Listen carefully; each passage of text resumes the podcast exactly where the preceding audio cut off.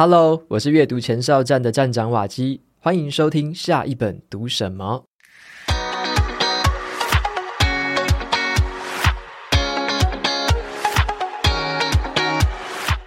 最近呢，我读完了一本轻松好读的书，虽然它小小的一本，却带给我很大的启发。那如果啊，你觉得自己好像经常太过紧张，得失心太重，好像会常常跟不上别人的脚步，或者是啊，这个人际关系跟工作带给你很多的焦虑跟烦恼的话，那这本书呢，来的正是时候。这本书会告诉我们，活得淡薄一点也没有关系，人生反而会更美好。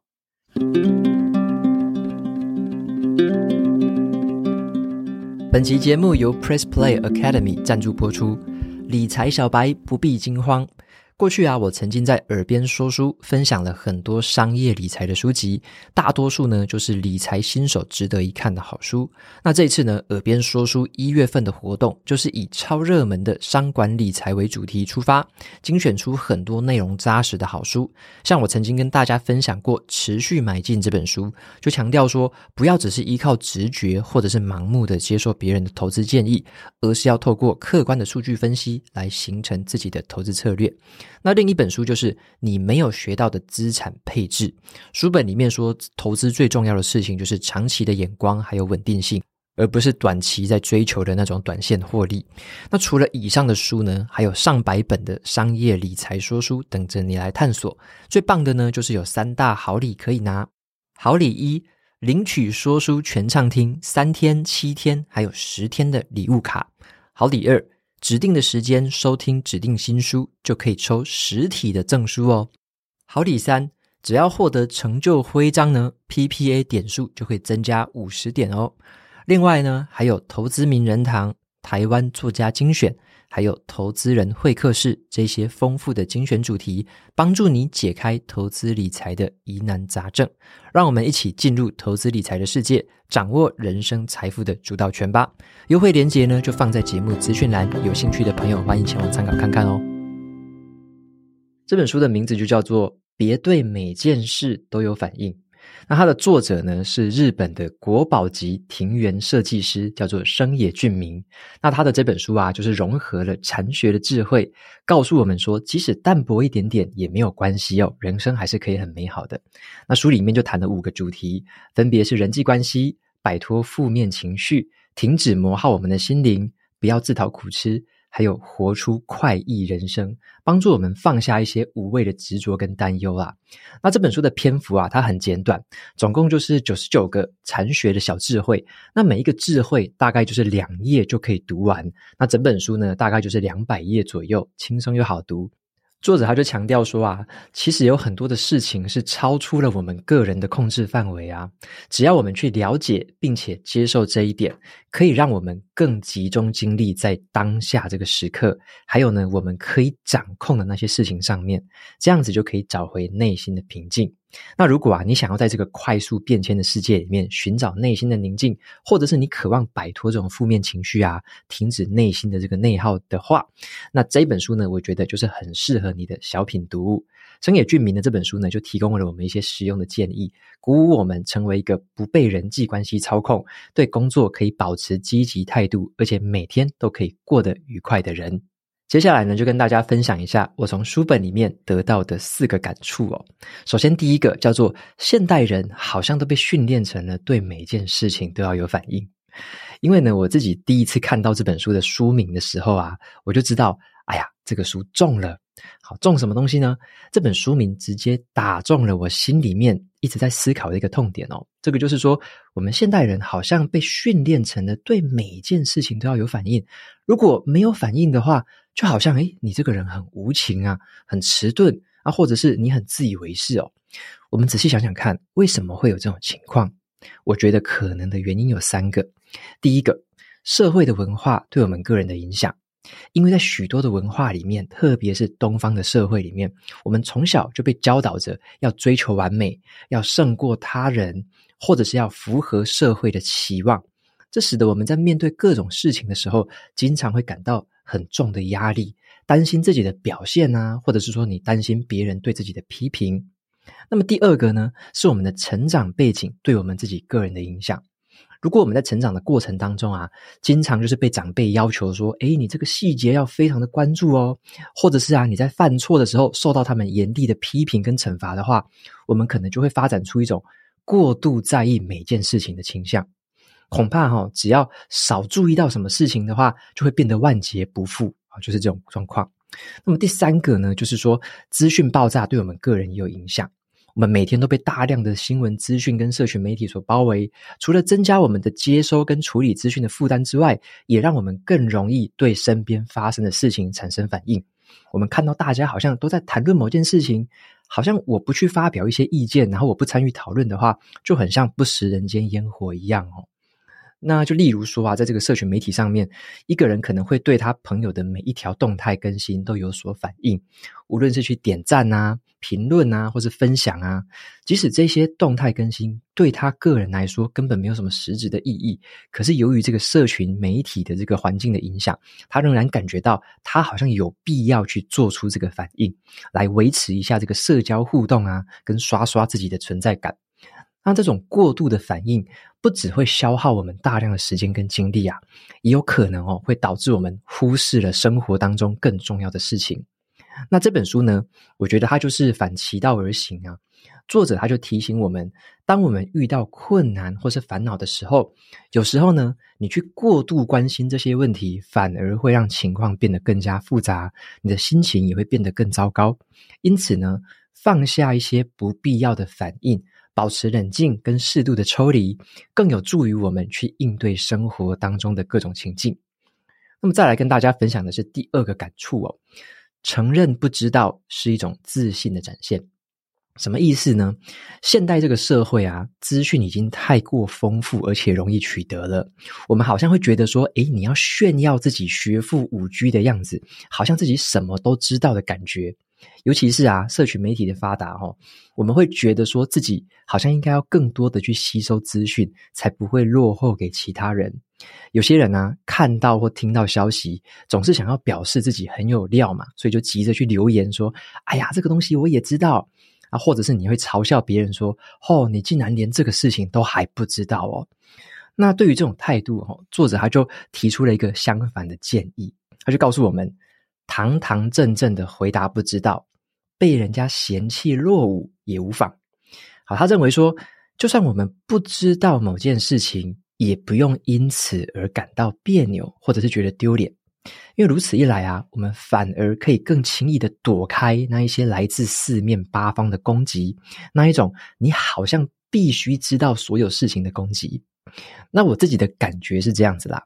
要建立这种。你敢说出不知道的心态的话，你要勇于表达不知道的心态的话，有一个前提是什么？那就是我们必须很清楚的知道说，我们真正在乎的是什么事情，而且我们只需要对那一些事情表达我们的反应就好了。当我们这么做的时候啊，你反而会发现哦，尽管我们只在乎那一些极少数的事情。但是，只要我们认真的投入跟钻研，把那件事情做到最好，诶，就已经非常足够了。所以，我认为啊，与其我们要去彰显说，诶，自己什么都知道的那种感觉，我自己啊，是更愿意很诚恳的这么跟对方说，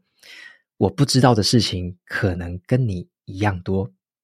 所以，我觉得勇敢的承认自己的不知道，反而会是一种自信的展现。再来呢，第三个感触是这样子：老是看别人的脸色是一种卑微的表现。我们小时候哦，可能就会被大人教导说，要懂得去看别人的脸色。毕竟啊，我们人类是一种社群动物，对别人的脸色要做出反应，变成我们一个必学的功夫嘛。可是呢，书本里面就提出一个很有趣的看法，那就是不要老是看别人的脸色，因为这个举动的背后。代表的是卑微。作者他是这么说的啊，有很多的人呢，过度的在意别人的脸色，就像是他们可能会在心里面这么想：诶，我如果做这件事情的话，对方会不会骂我啊？或者他们可能这么想：诶，我如果这样说话的话，对方会不会不太开心呐？作者他就提醒说，如果我们这么做，并不是出于体贴的话，而只是害怕说自己留给对方坏印象的话，那最好不要这么做。因为啊，你老是去看别人脸色的这个举动，想要迎合对方的话，这个背后的意义就是说，你很卑微的想要去配合对方。你可以想想看哦，如果我们面对十个人，就要准备十张不同的面具，看十种不同的脸色的话，那到最后哪一张脸才是自己真正的模样呢？作者建议我们面对每个人都要尽量的以自己真实的模样去应对，这个才是建立互相信任的关键。这个让我想起了有一位医师叫做 Peter Atia，他曾经说过一句话，非常有意思。他说，如果我们真的在乎某些人或者是某些事，哪怕是为数不多的事情，也会发展出对你来说真正重要的关系。随着年纪的增长，无论是在工作上或是私人生活当中，无意义的人际关系会变得越来越令人受不了。所以呢，我们应该把力气放在和别人百分之百的真诚互动上面。能够让我们自己过得更好的方法，其实就是尽可能的真诚，不要假装。或许啊，我们要学会去拒绝，然后和自己在乎的那些事情去建立好的关联，那贡献给那一些我们真正在乎的少数人，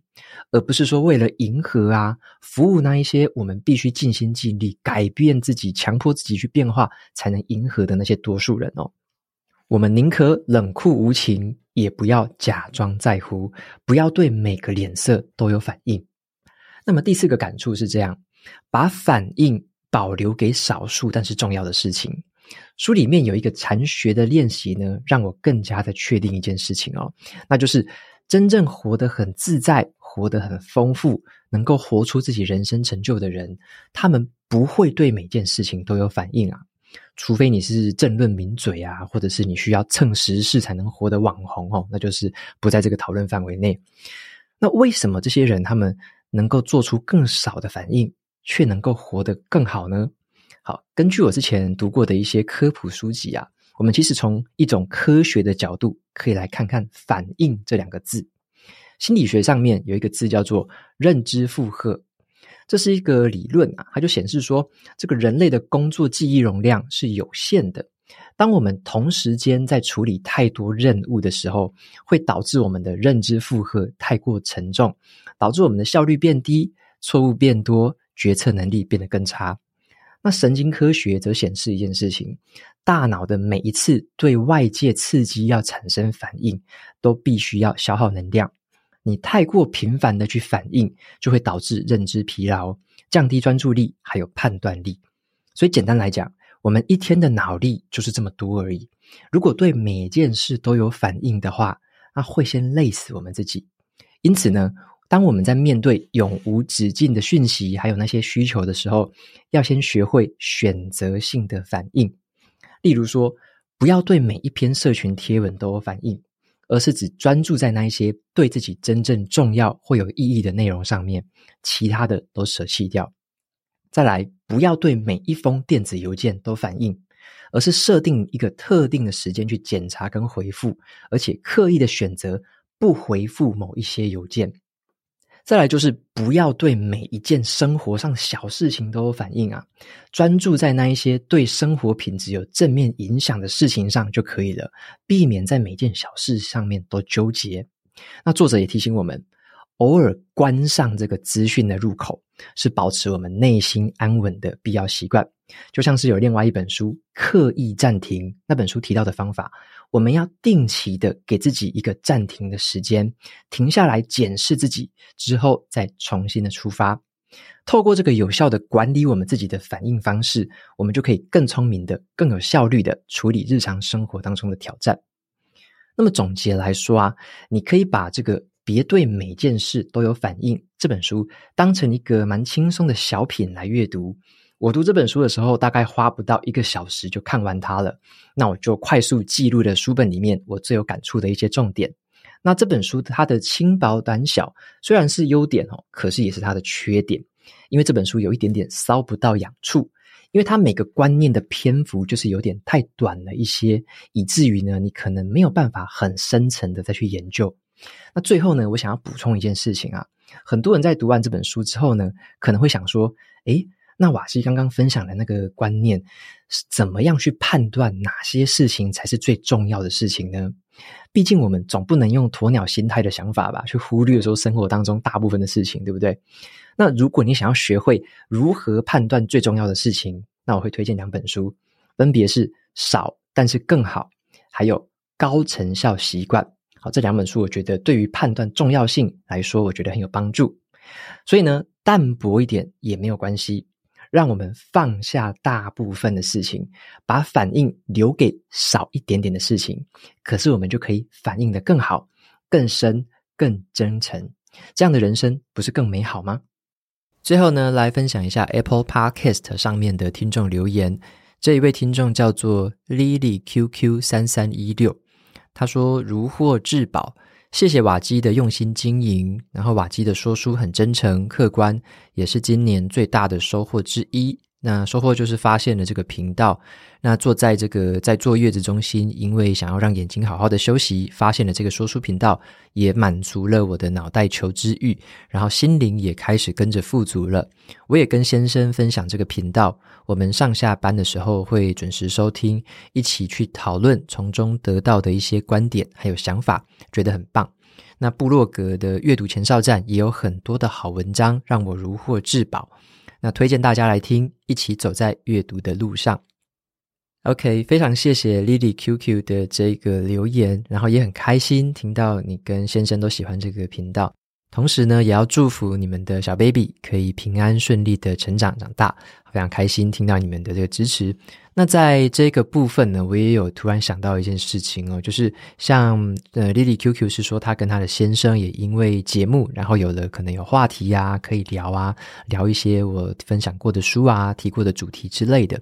然后前阵子呢，有一个读者也写信给我，那告诉我他自己的故事，我听了也是非常的感动哦。简单的跟大家分享一下，就是他说他原本跟自己的妈妈，好像他们的关系或者说他们的距离是比较远的，就是关系没有这么好啦。平常可能也不会说主动的聊天什么的。但是他们在某一次的这个机会之下，就知道说，诶，两个人都有在听下一本读什么。就是原本两个人都不太讲话的，可是某一次就知道说，诶，两个人都有在听这个节目，两个人都知道瓦基，然后就开始就是聊书，开始会分享说，诶，你也听过哪一集？然后我听过哪一集？就从这个说书，或者说从他们就是之后会去分享说自己读过哪些书的这个过程当中，就这个关系好像渐渐的变得热络了起来，然后又重新的开始有话题可以聊。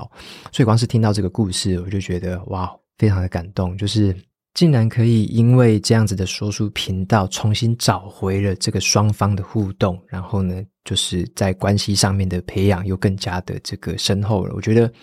这个是，当然是他们自己体会到这个事情。可是对我来说，对于我这个创作者来说，我会觉得。那种感觉是很很 bigger than myself，就是比我自身还要大很多的东西。就是说，这个东西并不是我自己呃透过频道讲一讲而已，而是这样子传播出去的媒介，这样传播出去的这个讯息，这样的声音陪伴着大家之外。然后也促进了很多朋友，他们之间可能跟身边亲友的关系，或者说跟身边朋友开始分享书啊，透过阅读啊，透过一些主题的交流，反而更拉近他们之间的距离。我觉得这个是。呃，完全是意想不到的，就是始料未及的。你在做节目，或者说你在做这些事情之前，你根本没有想过说有这样子的可能性。一开始都只会觉得说，诶，我是不是要这个说话，呃，说得好一点，然后说书写得好一点，然后把这个文章弄得漂亮一点之类的，就不会觉得说，诶，好像这个对人的影响力是有这样子的程度的影响。那这就是接到了很多很多的听众跟读者的回馈之后，然后就会让我时时刻刻的，就是告诉自己，呃，莫忘初衷。当然，这个初衷有一部分是为了我自己持续的透过阅读可以长见识，可以学习新知，可以去接触更多的主题，然后去培养更多我自己的能力之外，这个初衷也包含了说。因为我相信，把这些资讯、把这些东西分享出来，可以让很多可能跟我有一样困惑，或者说对某些主题有兴趣的朋友们，也会借此认识了一些好书，也会借此知道说，诶，有哪一些作者值得追踪，然后呢，有哪一些很棒的资讯可以再去找到这些源头。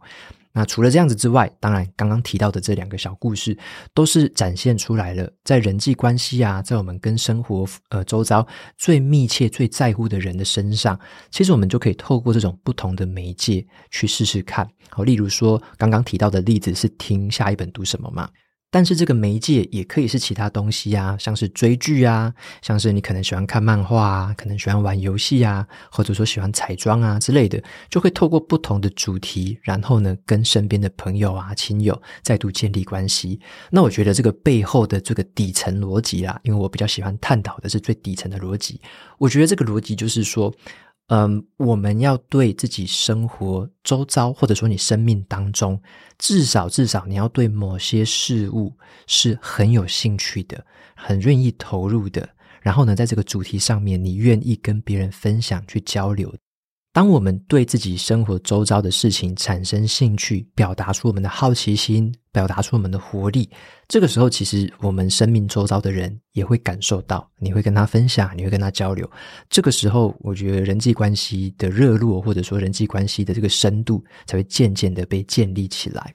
所以，我觉得，嗯，这个也是跟大家一起共勉之的，就是对生活周遭的事情，对你关心的主题，对你在乎的那些人事物，表达出高度的好奇，表达出你的活力，表达出你想要再进一步的改善、加强。或者说提升之类的都可以，你进一步的投入在其中，好好的专注，然后关心那些事情。这样子的话，其实你对于你所以周围的人啊，到底怎么样？好像自己不要把自己变得很孤单啦。当你对于这个世界展现出这样的心态之后，你就会自然而然吸引到志同道合的人。那大家可能也听过像是吸引力法则，这个是听起来比较玄的东西。可是当你去相信某件事情，当你去热烈的投入某件事情，你真的就会无。无意中的产生一些不同的效应，就是说你可能会吸引到这样的人，你可能会吸引到这样子的缘分，可能就会促成了某样完全意想不到的交流。那这个也是我自己刚刚说的我的感触，就是在做节目之前，从来都想不到说后面会有这么大的影响，会有这么多不同的影响。那让更多的人透过节目产生了新的话题，然后促成了新的互动。间接的，当然就是让整个社会，或者说让我在乎的这些读者朋友们、听众朋友们，让大家的生活可以变得更不一样、更多彩多姿。所以这个就是啊、很多东西是一开始可能没有想那么多，但是没有关系，你只要投入去做，表达你的爱好，持续的展现出来，然后打磨自己的技巧，精进自己的能力。在这个过程当中，你就会对自己先产生影响，然后慢慢的扩及到你身边最近的亲朋好友们。那如果你心有余力，就可以再透过更多的方式去影响到生活周遭更广泛的这个人。那透过网络的话，当然你就可以再接触到全世界的人。这个影响力就是从自己的内心的那个小火苗，慢慢的这样子扩展出去。好，所以这个大概是嗯，听完了这两个留言，然后。也加上刚刚跟大家分享那个读者跟母亲的故事，那也跟大家总结一下，就是我自己体悟到的一个比较底层的一个道理啦。那无论这个媒介是书，或者说其他任何媒介，好，都没有关系，只要我们知道这个精神，那这样子的话，我们就可以让自己是活得又有动力又有活力，那也同时可以对自己对别人产生影响力的这样的一个人。OK，所以这个是今天的这个小分享，跟大家做一个简单的总结。那节目到这边就进到了尾声。如果你喜欢今天的内容，欢迎订阅下一本读什么。你也可以订阅我的免费电子报，每周收到最新的读书心得，还有好书金句。我们下次见喽，拜拜。